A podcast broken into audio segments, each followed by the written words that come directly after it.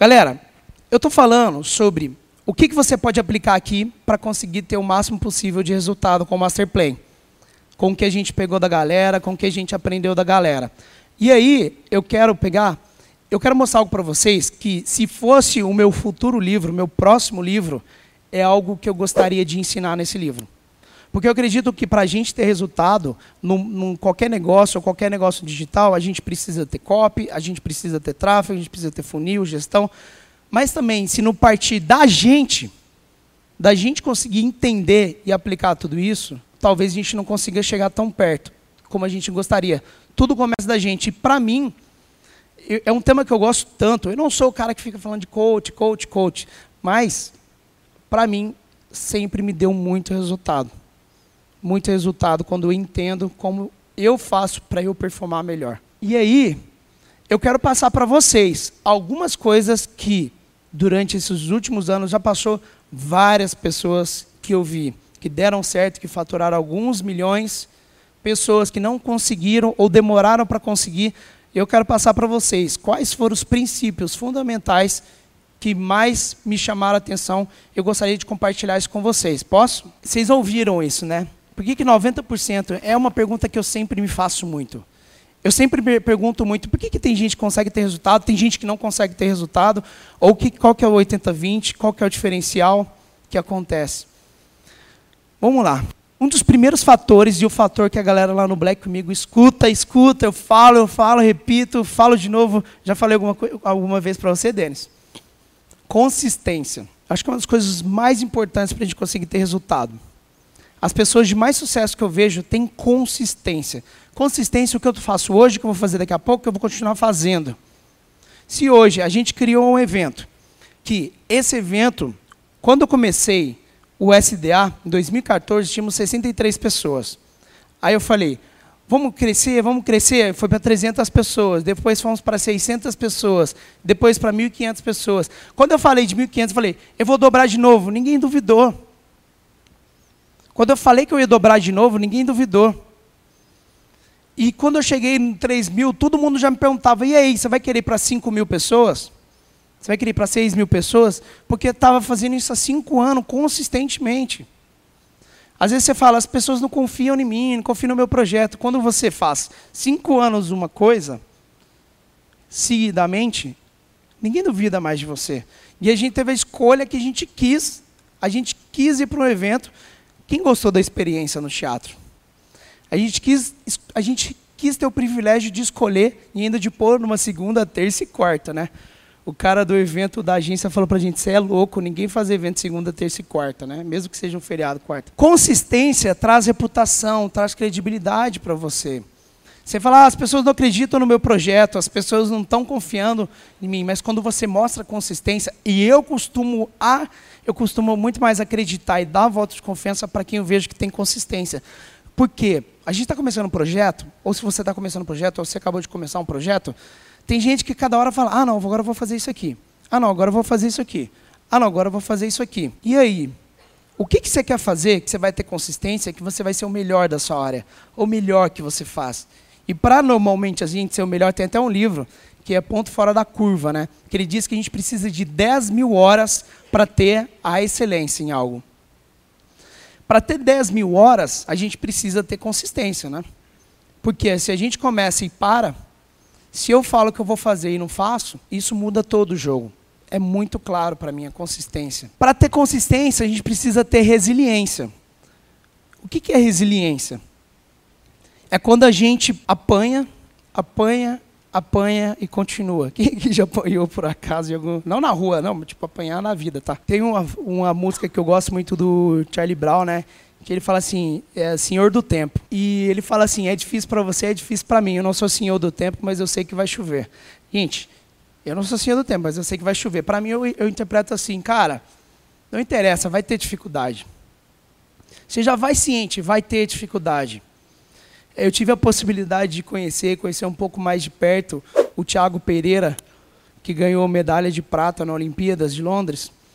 E ele teve muito tempo com o Phelps, né? E tem toda aquela teoria que o Phelps fala que ele vai entrar na piscina e ele imagina tudo de errado que vai dar. E aí teve uma época que deu, entrou água no óculos dele, né? E o cara ganhou mesmo assim. Ele já tinha visualizado que se entrasse água no óculos, ele ia continuar, iria fazer não se abalar. Aí teve uma vez que o Denis chegou assim para mim e falou: "Cara, eu não sei, mas para mim é mais difícil". Aí eu falei: "Denis, vem cá. Vem cá passar uns dias no escritório". Aí outro dia chegou o Fagner para a gente. Nossa, para mim é mais difícil vender ingresso. Aí eu falei: Denis, conta pro Fagner que sempre parece que é mais difícil para a gente, né? A gente vai passar essas dificuldades, a gente vai ter. É, tem um cara, não sei se vocês conhecem o Abílio Diniz, eu admiro muito o Abílio Diniz. Num, num dos últimos livros que ele fez, eu não lembro quem foi, se foi Falcone que assinou o prefácio dele. E uma das coisas que ele falou sobre o Abílio foi, cara, se eu tivesse que comparar o Abílio com um super-herói, seria o Tony Stark. Por que o Tony Stark? Porque é o único do Avengers, é Avengers, né? Que não tem nenhum poder especial. Ele constrói a sua própria armadura. Ele não, não nasceu com uma habilidade. E aí você vê na história, toda vez que ele apanha, a armadura dele destrói, ele volta com uma armadura mais forte ainda. Eu acho que isso é uma coisa de. Ele fez uma analogia legal dessa da armadura, que é, cara, você vai tomar porrada, sua casca vai ficar mais grossa. Você casca grossa, não é? E ser resiliente é isso. Ser resiliente é na hora que a gente está tomando, é na hora que a gente continua. Porque muitas vezes você vai ter dificuldade lá de fazer a cópia, você vai ter dificuldade de ligar o pixel, o gerenciador. Ah, meu Deus, vai ter, todo mundo tem, passa. Fica tranquilo. Essa é a palavra. Vamos ter resiliência, porque com resiliência a gente vai construir consistência. Tem um. Nossa, quem lembra da luta que o Anderson Silva fez com Sonnen? Ah, você até sabe, né? Eu, eu sabia a história. Eu vou contar a primeira história que eu sabia. Quando eu conheci o Minotauro, ele me contou uma história de bastidores também dessa luta. O Anderson Silva tinha uma época que ele ganhava tudo, né? Ganhou, ele vendeu nove vezes o título dele, né? Ele foi lutar com o Sonnen, ele estava com a costela quebrada, estava mal. Ele apanhou os cinco rounds inteiros. E ele ganhou, no final, ele vai lá e manda um ameloque. O que, que é aquilo lá? O que, que é, Fuca? É triângulo? E aí ganha do cara. Aí teve gente que, teve americano que ficou, pô, mas o cara apanhou, ele realmente apanhou cinco rounds. Só que, muitas vezes, o sucesso não é quem bate mais, é quem aguenta mais. Ele aguentou cinco rounds. Ninguém falou isso, né?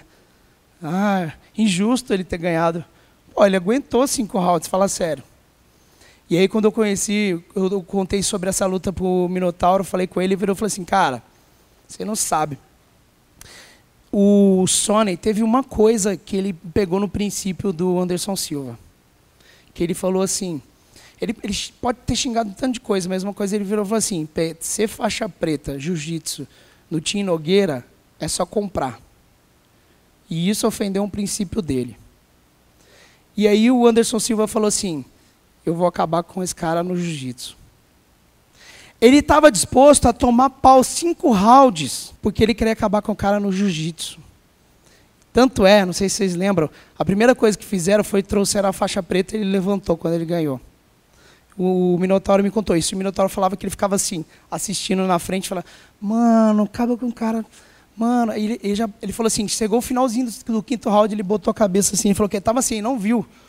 Aí, ah, ganhou, ganhou. Ele olhou, ele estava pensando, cara, desiste disso, dá porrada no cara, muda o jogo. Tipo, ele queria acabar com o cara no triângulo ou num golpe de jiu-jitsu. Então, tipo, pelo que, que ele lutava? Será que ele estava só lutando para ganhar o título? Ou será que ele estava defendendo algo maior? Um propósito maior? Muitas vezes a gente tem que encontrar isso, né? Pelo que, que a gente está fazendo?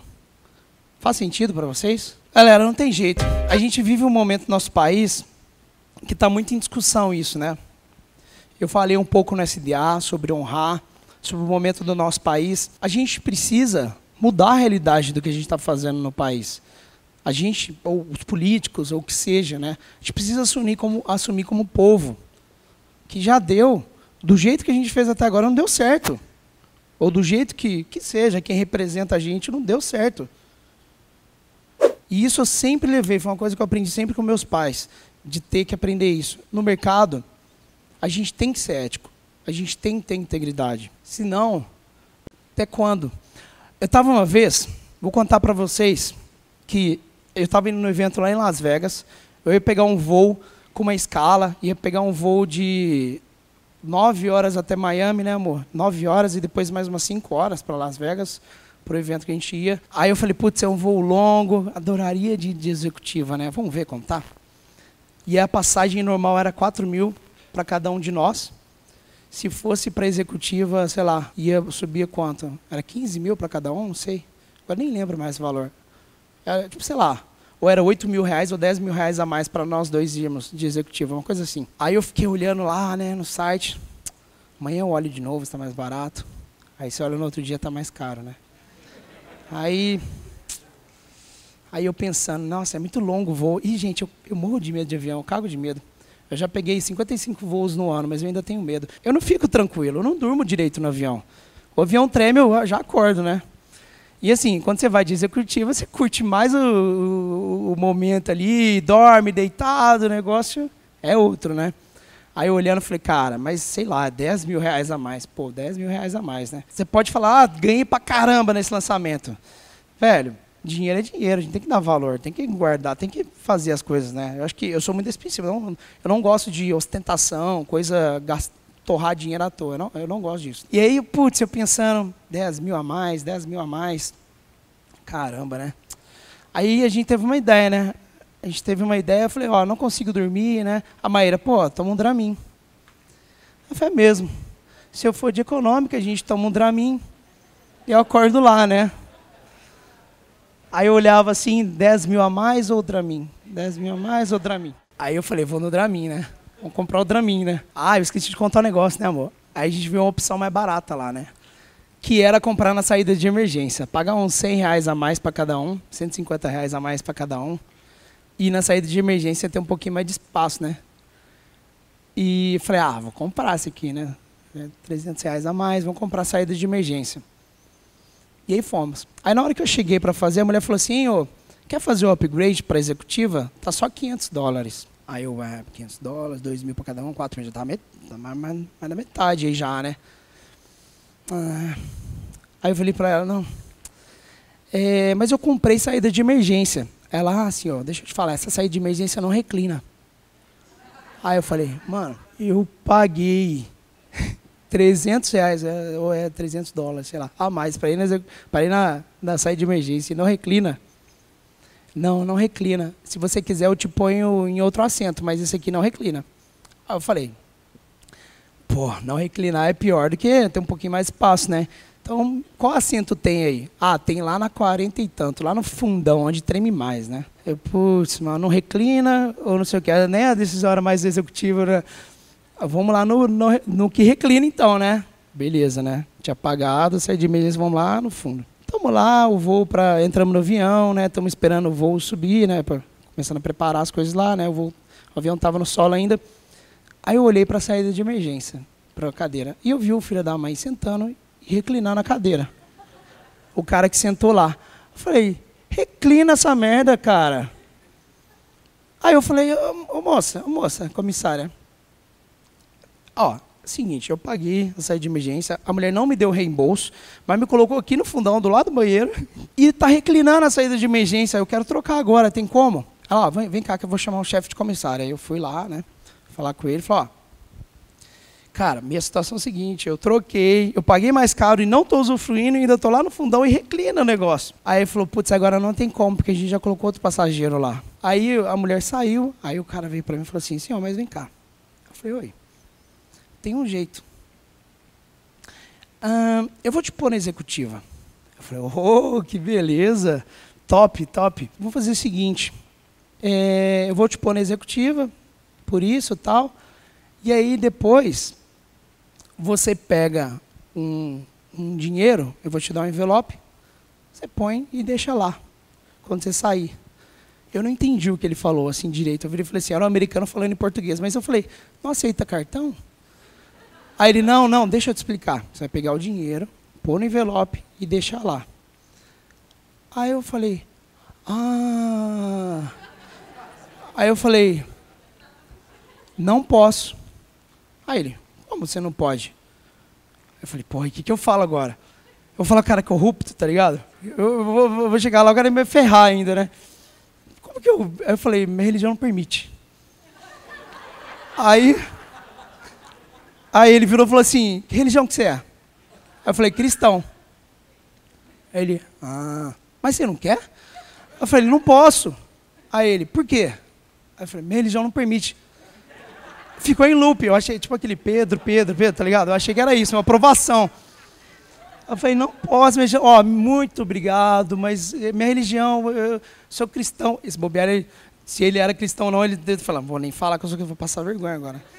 Aí ele, ah, beleza. Aí ele saiu todo sem graça. Eu falei, puta, será que o cara vai ficar meio cabreiro comigo agora, né? Vou arrumar encrenca ainda com, com o cara da companhia.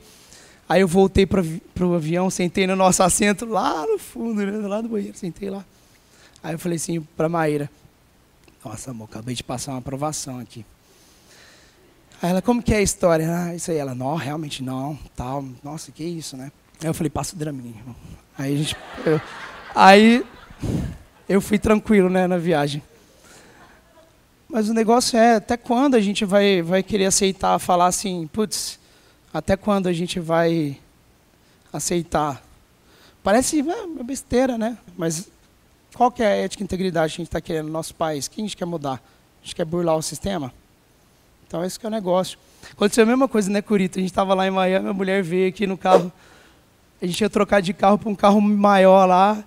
Aí a mulher falou, ah, tem um jeito, vem cá, você me dá 60 dólares. Eu falei, putz, não posso. Aí a mulher me olhou assim com a cara, ficou com medo, né? Deu denunciar ela. Não, então tá liberado aqui, pode.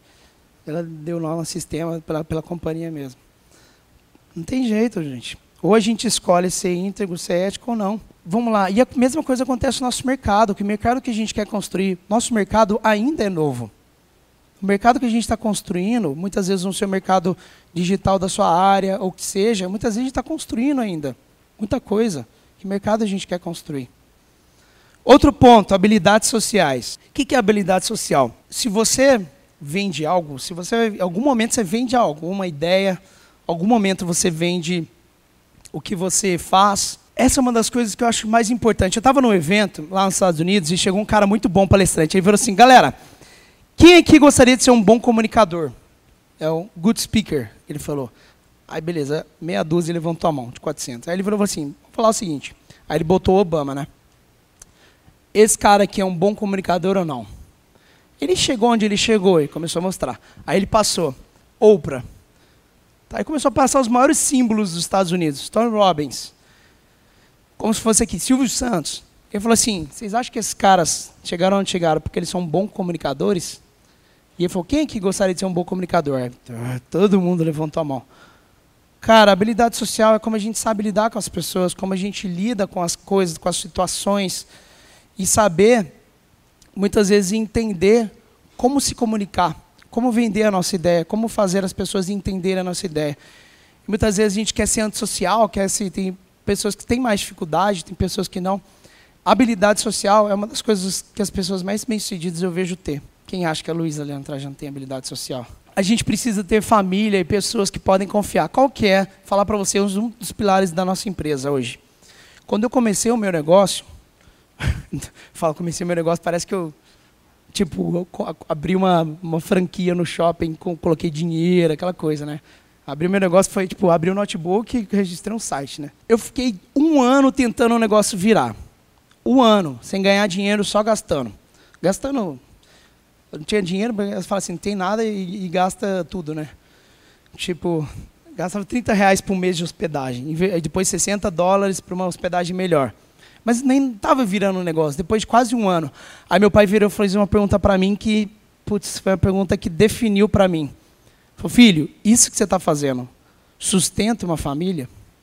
E para mim doeu muito, porque assim, doeu assim que eu não sabia responder. Eu não sabia se ia virar ou não. Mas essa pergunta dele foi tão importante para mim que fez eu decidir se eu fazia aquilo para virar um negócio que ia sustentar uma família ou não. E aí, quando a gente foi desenhar os propósitos da nossa empresa, missão, visão, essas coisas, a gente entendeu que uma das coisas que comecei a criar muito foi quando tive o primeiro funcionário que tinha um filho. Tinha o meu sócio na época, que era meu tio, tinha um filho. Aí começamos E a gente é muito família. E são um dos nossos valores. A gente entende que não adianta nada conquistar as coisas, ganhar muito dinheiro se a nossa família não, não ir bem, não é verdade? Então, assim, a gente tem que ter as pessoas que a gente pode confiar. E, gente, uma coisa eu vou te falar. Muitas pessoas eu vejo no mercado falando, já começa aquele papo, ah, porque é tudo pilantra, é porque o fulano é isso aqui. Sabe aquela pessoa que só fala mal dos outros? A gente, tem que, a gente tem que amar mais, a gente tem que tolerar mais, a gente tem que entender também, ter o bom sentimento, que eu acho que todo mundo tem boa intenção. E vamos dar a carta de crédito, vamos ajudar as pessoas. Vocês concordam com isso? Acho que a gente tem que ter isso para criar nosso negócio. Rituais matinais. Alguém aqui já faz rituais matinais? Quando eu falo de banho gelado, as pessoas começam a fazer. Chegou uma época que eu colocava, um, eu colocava gelo na banheira, e chegava às 5 horas da manhã, entrava na banheira de gelo, ficava 10 minutos e depois saía. Cara, é a melhor coisa. Faz isso para você ver.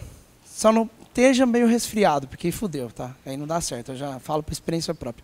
Mas eu tomo meu banho gelado, foi engraçado esse dia no condomínio lá, nosso, no meu prédio é a gás, o aquecimento. Todo mundo reclamando que não estava aquecendo direito. Eu, tá, tô, tô aí, tomo banho gelado. Como que faz a diferença? Hoje eu acordei cedo, já fiz academia, já cuidei. Faz toda a diferença pra gente. Quem gosta aí de ler um pouco, quiser ler, eu, eu não li ainda, mas eu sei os princípios do Milagre do Amanhã. Ah, já conheci antes de chegar no Brasil.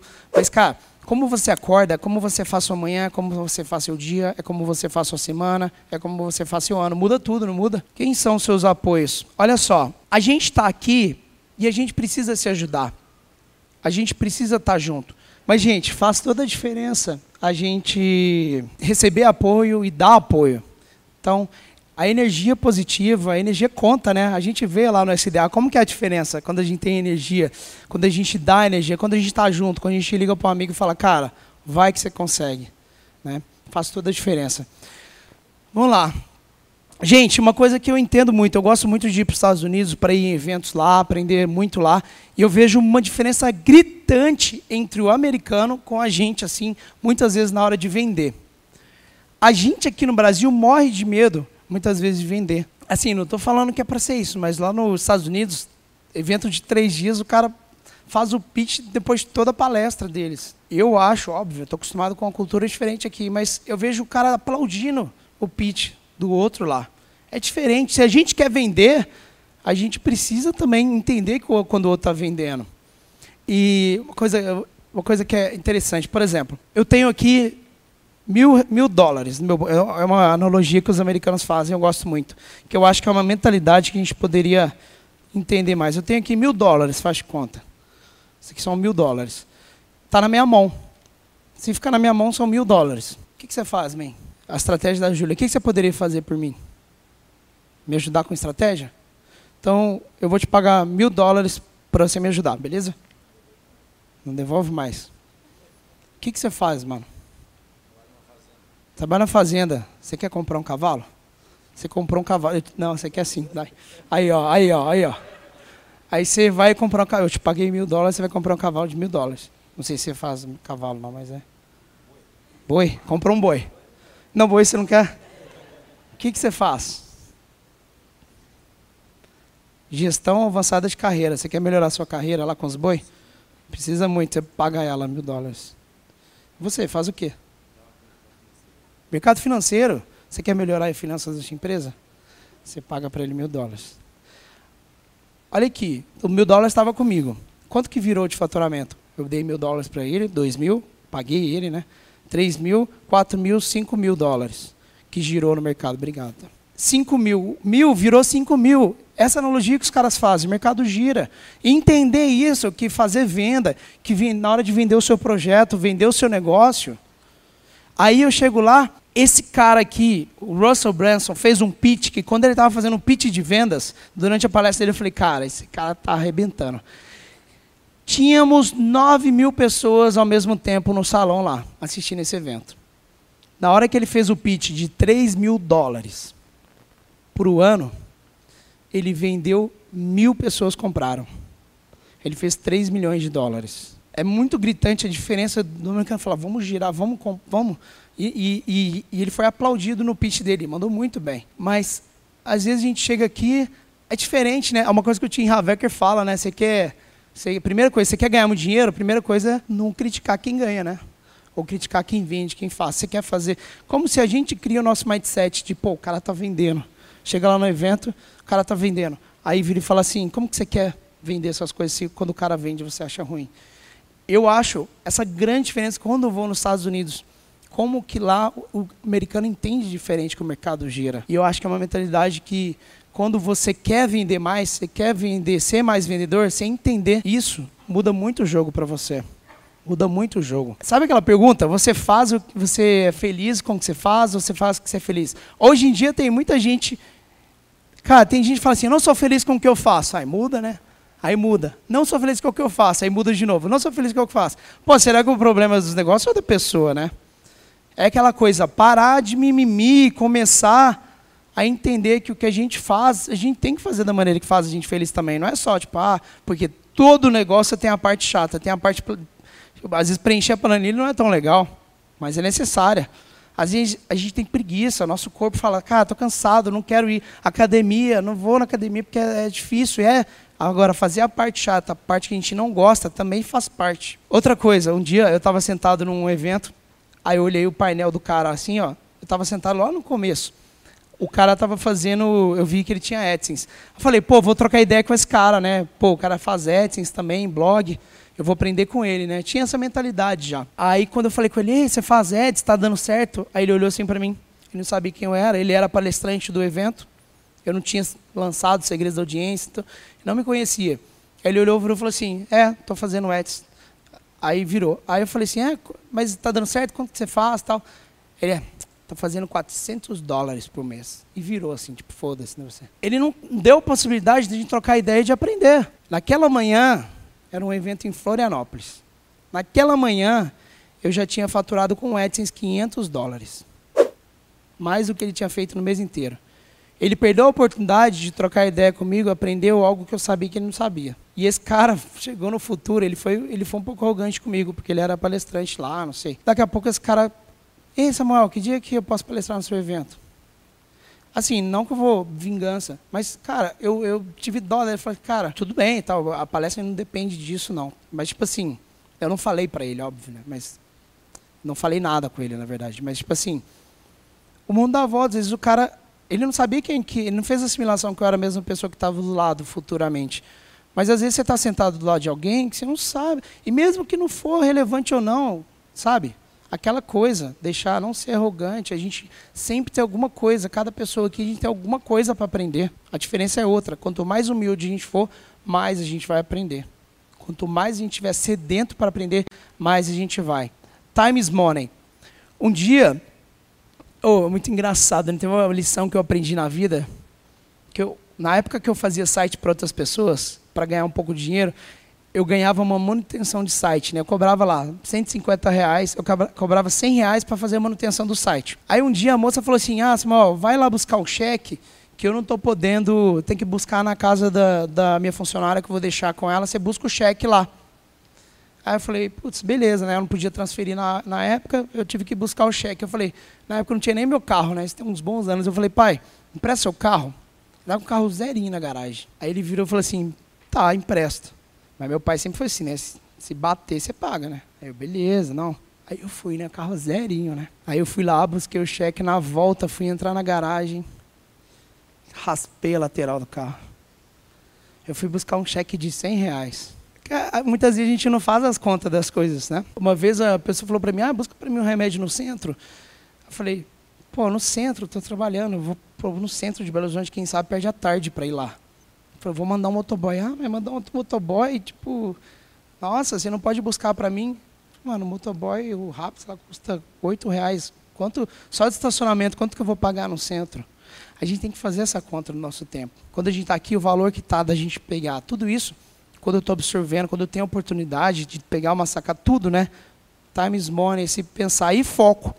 A gente só tem, fechando a consistência, a gente só tem foco, a gente só tem consistência também quando a gente tem foco uma coisa, uma coisa que eu faço todo dia que vai ser foda. Tem gente que quer fazer um milhão de projetos ao mesmo tempo. Não dá, ninguém consegue fazer um milhão tão bem de projetos. E isso aqui eu gosto. A gente está fechando. Essa é uma coisa. Se você está aqui, se você decide fazer uma coisa, seja uma pessoa de decisão. Isso é uma das coisas que mais fez diferença para mim. O que é uma pessoa de decisão? Tem duas coisas muito importantes, eu acredito, uma pessoa de decisão. Primeiro, tem aquele cara que bate no peito e fala: Deixa comigo que eu decido a partida. Esse cara aqui, ele entra, o Cristiano Ronaldo entra no jogo, ele decide uma partida? Esse cara decide uma partida. E esse cara aqui, você pode gostar ou não gostar desse cara, pode ser um babaca esse cara, mas uma coisa esse cara tem, ele tem decisão. Quando esse cara, os Estados Unidos ficou não sei quantos anos com a dor de cabeça com a Coreia do Norte. O Trump entrou e falou assim: vou colocar meus barquinhos tudo aí. Vou direcionar tudo aí. Aí tu, puta, guerra mundial. Não sei quem ficou acompanhando isso na época. Pô, ferrou, vai, vai, vixe, vai dar merda, vai dar merda. Aí ele, aí ele botou os, os barcos do, dele tudo lá. O cara falou assim: se você fechar o mar do Japão, eu declaro guerra. Aí ele falou: tá bom. E fechou. Peitou o cara. Ele decidiu. Quantas pessoas não batem nesse cara por tomar decisão? Eu não estou é, justificando que a decisão dele é boa ou não. As decisões dele são boas não. Mas alguém tem que decidir. E muitas vezes resolver problemas, você vai ser criticado. Muitas vezes resolver problema, se der merda, você vai pagar o preço. Se tivesse dado merda, ele era o responsável. Mas ele resolveu um problema que ninguém tinha resolvido olha essa foto, os caras dando a mão lá e fazendo um acordo. Ele decidiu resolver o problema. Podia dar merda, mas ele. E aí muita gente não toma decisão com medo das pessoas mais fracassadas, que é aquela que fala assim: eu falei que dar merda. Quantas vezes você quer fazer alguma coisa e pensa, nossa, o fulano vai falar, ih, falei. Alguém já teve esse sentimento na hora, fala assim, ih, aquela pessoa vai falar, eu falei, meu marido vai falar, eu falei que isso não ia dar certo. Tá bom, você falou, é isso mesmo. Mas eu tomei a decisão. Se você não tomar decisão, você não vai ser a pessoa que vai conseguir ir para frente se você não decidir. E esteja disposto a ouvir eu falei. Eu já sabia. É genial as pessoas que falam, eu falei, depois que deu merda, né? Tem um tanto de gente fala, falar isso. Eu já sabia que isso ia dar errado. É muito mais fácil falar eu falei do que tomar decisão. Por que, que esse cara está onde ele está? Não é? Faz sentido para vocês? Tudo que você decidir aqui fazer, seja pessoa de decisão. Vamos lá. Pensamento de abundância, pensamento de escassez. Teve uma vez a minha noiva veio contar: Nossa, tem uma pessoa que falou que o fulano deu errado o lançamento, o ciclano deu errado, parece que o mercado saturou, é isso? Nossa, a pessoa falou isso, isso, isso. E, e eu tinha acabado de voltar do encontro do Black estava tipo, um falando: Eu fiz um milhão em 40 horas, outro, eu fiz um milhão em uma semana, eu fiz um milhão. Estava numa vibe completamente diferente. Se você ouve a pessoa de escassez, falando que tudo está dando errado, você vai ouvir isso, você vai entrar no pensamento de escassez. Se você pensa, cara, tem mercado para todo mundo, vamos crescer junto. Se você pensa que seu concorrente é um problema para você, em vez de você ter um, o livro do Samuel Clark, que eu acho muito legal. Ele falava quando abria na Casas Bahia, né? Ele é, é o Samuel Clark que fundou a Casas Bahia. Quando abria Magazine Luiza, abria Ricardo Eletro na mesma rua, a rua ficava mais movimentada, trazia mais clientes. A visão dele era essa em vez de ficar chorando que abriu um concorrente do lado. Pensamento de escassez, pensamento de abundância. E aí isso muda tudo no nosso raciocínio.